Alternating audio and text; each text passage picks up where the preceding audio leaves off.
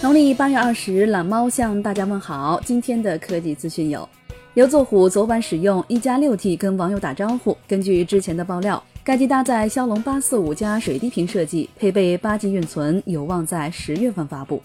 LG Stylo 四加今天在美国开售，主打手写功能，搭载骁龙四五零加六点二寸屏幕，三加三十二 G 存储，前置五百万，后置一千六百万像素单摄。三千三百毫安时电池，售价约合人民币两千四百七十二元。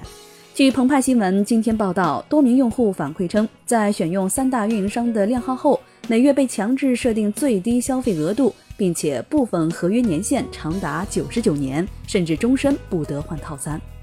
库克今天一大早就在微博签到领红包，有网友调侃道：“疑似要被锤子收购，苹果 CEO 不得不微博签到领红包维持生活。”